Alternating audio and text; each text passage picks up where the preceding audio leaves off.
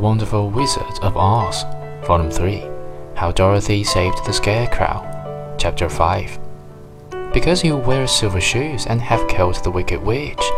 Besides, you have white in your frock, and only witches and sorcerers wear white. My dress is blue and white checked, said Dorothy, smoothing out the wrinkles in it. It is kind of you to wear that, said Boq. Blue is the color of the Munchkins and white is the witch color, so we know you are a friendly witch.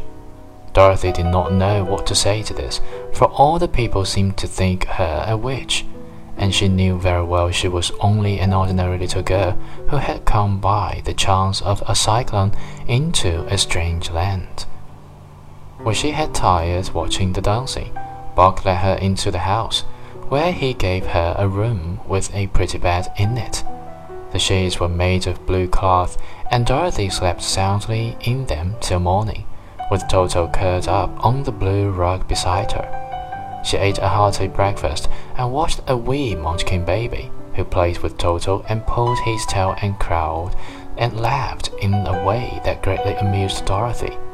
Toto was a fine curiosity to all the people, for they had never seen a dog before.